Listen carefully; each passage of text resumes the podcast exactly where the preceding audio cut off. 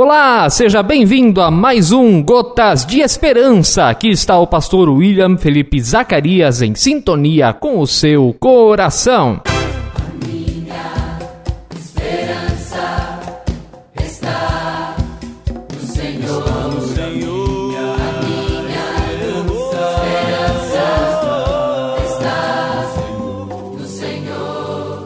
Amados irmãos e amadas irmãs, Há poucos dias, a CNN Brasil divulgou uma pesquisa do Instituto Ideia Big Data perguntando o que as pessoas mais querem fazer quando a quarentena acabar. A entrevista ouviu 1.667 brasileiros maiores de 18 anos entre os dias 21 e 22 de abril. Conforme a pesquisa, a maioria, 32% dos entrevistados, quer frequentar novamente a sua igreja.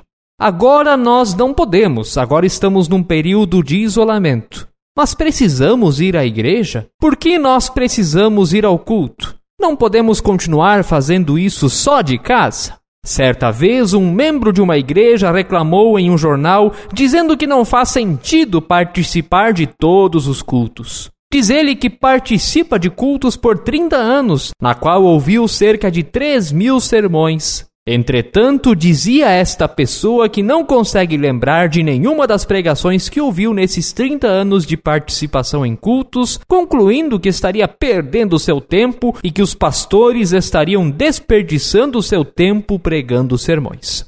Esta carta gerou polêmica na coluna do jornal até que alguém escreveu uma carta com este argumento.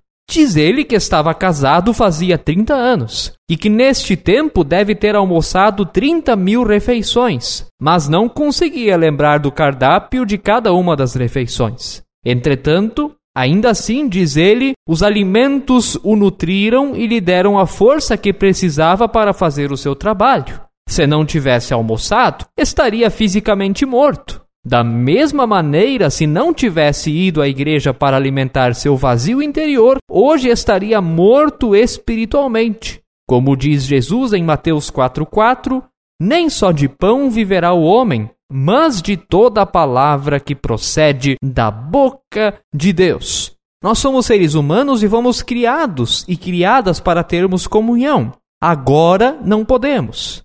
Mas e quando a pandemia passar? Tomara que não nos tornemos individualistas. Talvez nós não lembramos de todos os cultos em que participamos, mas em cada culto Deus nos alimenta novamente com a Sua palavra e nos concede gratuitamente um pensamento e uma atitude nova, algo que podemos também repensar para mudar nossa vida. Rejeitando o caminho de Deus, seguimos o caminho da tolice. Assim como não deixamos de comer os bons alimentos de todos os dias, não podemos deixar de comer o alimento espiritual oferecido pela pregação da palavra de Deus nos cultos. O apóstolo Paulo nos diz lá em Romanos 10, 17: Logo, a fé vem pelo ouvir, e o ouvir vem pela palavra de Cristo. Se não ouvirmos a pregação da palavra de Deus, a nossa fé morre. E pior do que isso, passamos a imaginar Deus à nossa imagem e semelhança, ao invés de crer nele como está descrito nas sagradas Escrituras. Podemos crer em Deus somente pela fé na pessoa e obra de Jesus Cristo. Por isso, quando os cultos forem oferecidos novamente, é necessário ir à igreja, ter comunhão, louvar ao Senhor e ouvir a pregação da Sua palavra. Tudo depende de como nós nos sentimos em relação ao ir à igreja. Se sentimos que somos obrigados a ir ao culto, então nossa motivação não é o Evangelho de Cristo, mas a lei. Do contrário, muito melhor é quando sentimos que queremos ir ao culto, que precisamos da comunhão com os irmãos e irmãs na fé e que isso agora nos está fazendo falta. No culto, nós ouvimos a pregação do Evangelho, a denúncia do nosso pecado, o anúncio da maravilhosa graça perdoadora de Deus, esse Deus que também vem e nos serve com a Sua palavra e com os sacramentos recebidos por nós pela fé. Sem contar que, pelo amor, aprendemos e servimos as outras pessoas que estão ao nosso redor e também cuidamos da criação de Deus. No culto, nós celebramos o amor de Deus, clamamos por sua piedade para este mundo mau e confuso. No culto, oferecemos a nossa oferta de gratidão por tudo que Deus já tem feito por nós. No culto, saímos com a bênção para nossa vida e caminhada pela vida. Em um pouco mais de uma hora de culto, Deus nos oferece tantos benefícios.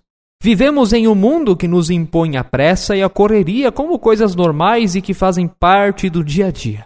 Corremos como loucos para cá e para lá, e Deus e o culto muitas vezes acabam ficando à margem de nossas vidas.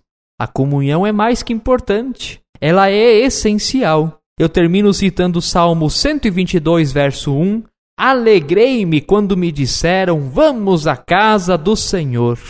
Que bom quando podemos ser contagiados e contagiadas por essa alegria e assim nos movermos até o culto onde somos acolhidos e alimentados por Deus e pelos irmãos e irmãs da fé.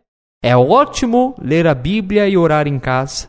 Faça isso, mas também procure, assim que for possível novamente, a comunhão, o amor dos irmãos e o ouvir pessoal da pregação da palavra de Deus. Sem isso, nós não podemos viver.